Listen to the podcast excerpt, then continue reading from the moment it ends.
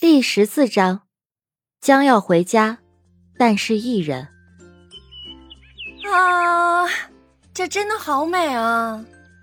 艾依朵张开双臂，享受着这个秦同学为小季打造的大自然。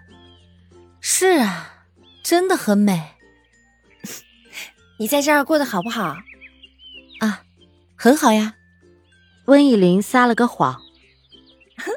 是吗？他把财政大权交给你了没？这么大个家，我管什么财政大权啊？不过结婚当天晚上，他就把卡给我了，让我刷那张卡。这就行了，千万别客气，刷刷刷！哼，弄得好像卡是你的一样。艾依朵挽着温以玲的手臂，我不是怕你不好意思吗？是呢，我真的不太好意思，到现在都没有刷过。你们既然是夫妻了，就应该刷他的卡嘛，天经地义。另一边，齐木借着这个机会说说秦深和温以玲的事儿。老大，我们这个星期可全看着了啊！看到什么？你天天加班啊？有什么奇怪的？我以前不也加班吗？那怎么一样呢？现在你是结婚的人了，下了班应该回家陪陪嫂子。得亏嫂子脾气好，换做我呀，早就跟你离婚了。齐木对于这件事儿觉得秦深确实做的不对，毕竟才刚刚结婚，就算是结了几十年，也不能这样吧。我知道了。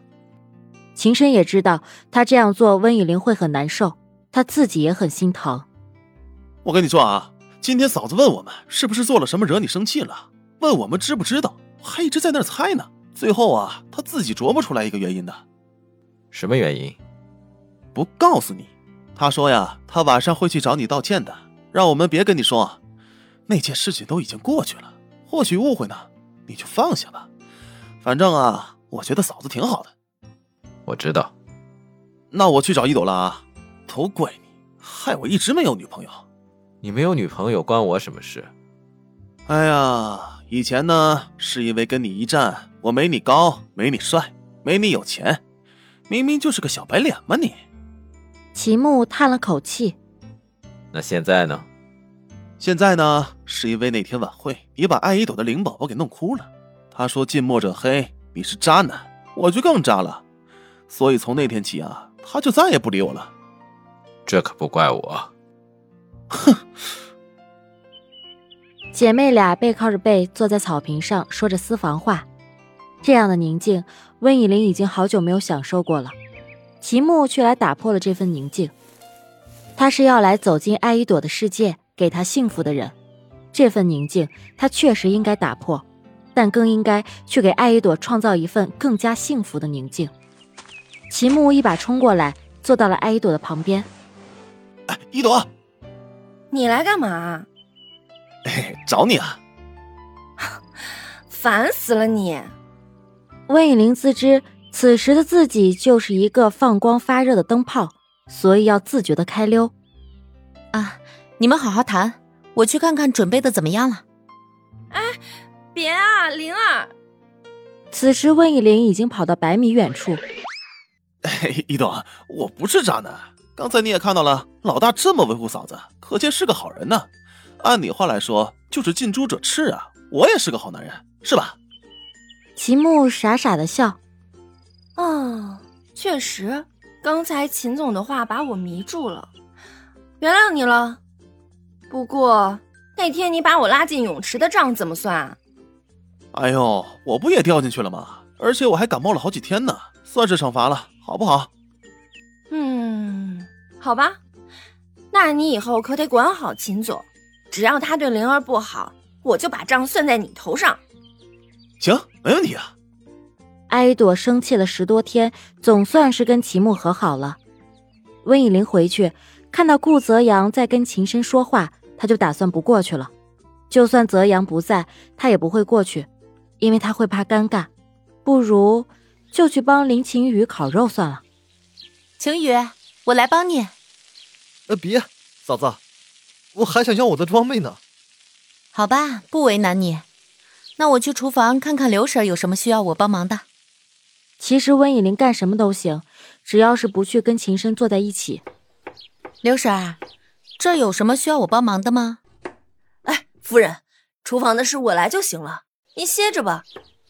温以玲实在是不想回去，硬是要找些事儿做。刘婶儿，找点事儿给我做吧，我闲得无聊。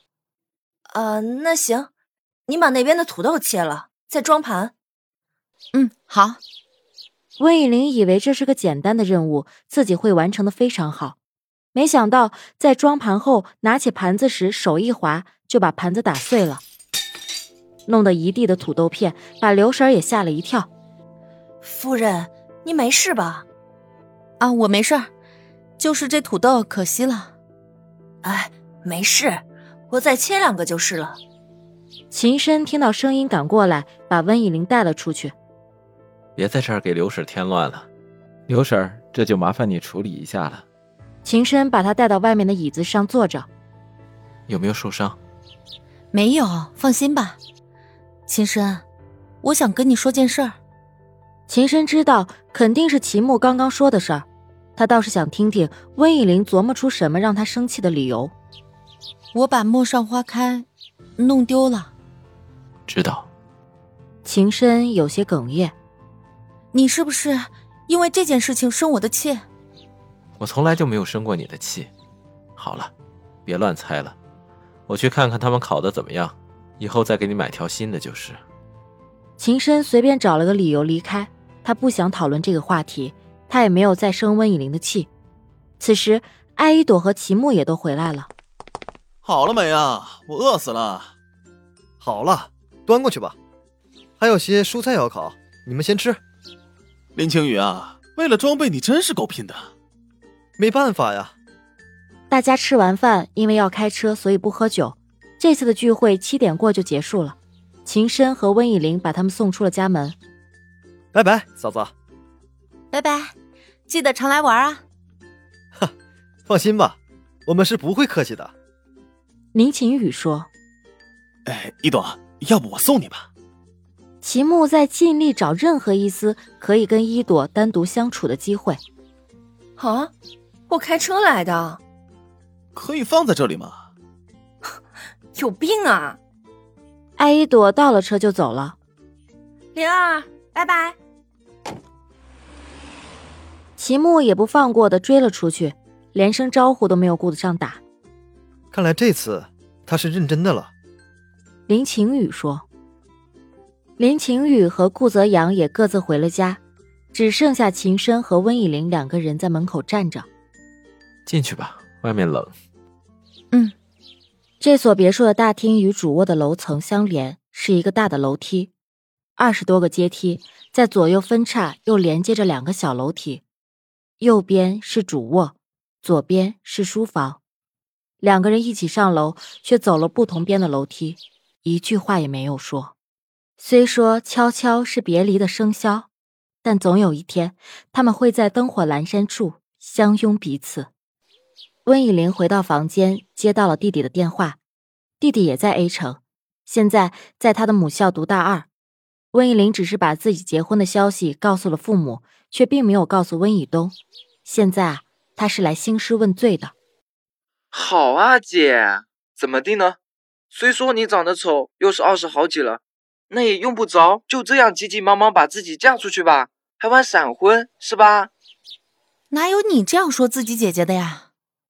我怎么就不行？我跟你在一个城市，你居然都不告诉我。哎呀，不是怕你立马就跑过来把你姐夫给吓着吗？姐，过几天我们放假，咱们一起回家呗。好啊，都回国一个多月了，该回去看一下了。哎，嫁出去的姐泼出去的水啊！说什么呢？我怎么就是泼出去的水了？难道我对你不好？好好好，行了吧？连结婚那么大的事都不跟我商量商量。跟你一个小屁孩儿商量什么呀？啊，对了，你可能得先回去，我过几天再走。为什么啊？那不得准备准备吗？好吧，就这样，姐，那你也早点睡哦。好，嗯，拜拜。一想到要回家这事儿，温以玲就陷入了无限的纠结深渊。若是回去却没有带着秦深，他的父母会怎么想？会不会觉得秦深对自己不好，连结婚后的第一次回娘家都不陪着，甚至不答应？可是若是带着，又该如何跟秦深开口？他想了一晚上，还是决定去客厅等秦深，跟他说说这件事儿。秦深准时从楼上下来，这么多年，他的生物钟已经很准点了。秦深，有事吗？过两天我想咱们哦，今天我要出差一趟，你自己照顾好自己。温以玲瞬间后悔了，还是自己回去吧。啊，好，那你也照顾好自己，刚才你说过两天要干嘛？没什么，去吃早餐吧。下了班，温以玲约了阿姨朵去逛街，想给父母买些礼物。本来不想约她的，就怕她刨根问底，把秦深不和她一起回家的事情给问出来。可是，一个人又显得很孤单。哎，灵儿，怎么突然约我来逛街啊？哎呀，没什么，就是想给我爸妈买些礼物。你要回家了？嗯，自从回国还没回去过呢。哦，也好，才刚结婚，秦总是应该去见见你的亲人，顺带提个亲。我一个人去，都结婚了还提什么亲啊？什么？你一个人？啊不行不行，他工作太忙了，没空啊。温以玲，你是不是傻呀？刚结婚你就一个人回家，你让你家的亲戚怎么看你？让你父母怎么想？他们肯定会认为你的这段婚姻是不幸的。我不在乎，我在乎，不行，我得让他陪你去。他出差去了。你这姑娘可真的傻的彻彻底底。走吧，请你吃晚饭。不过求你了，你千万千万别告诉他，好吗？为什么？我不想耽搁他工作嘛。你实话告诉我，你俩是不是还没和好？肯定分房睡呢，是吧？别以为我看不出啊。哎呀，我的事我会处理好的。如果你真的为我好，就别再问了，好不？唉，好吧。不过要是有委屈，你可要跟我说啊，别一个人憋在心里，会憋出病来的。知道啦，走吧。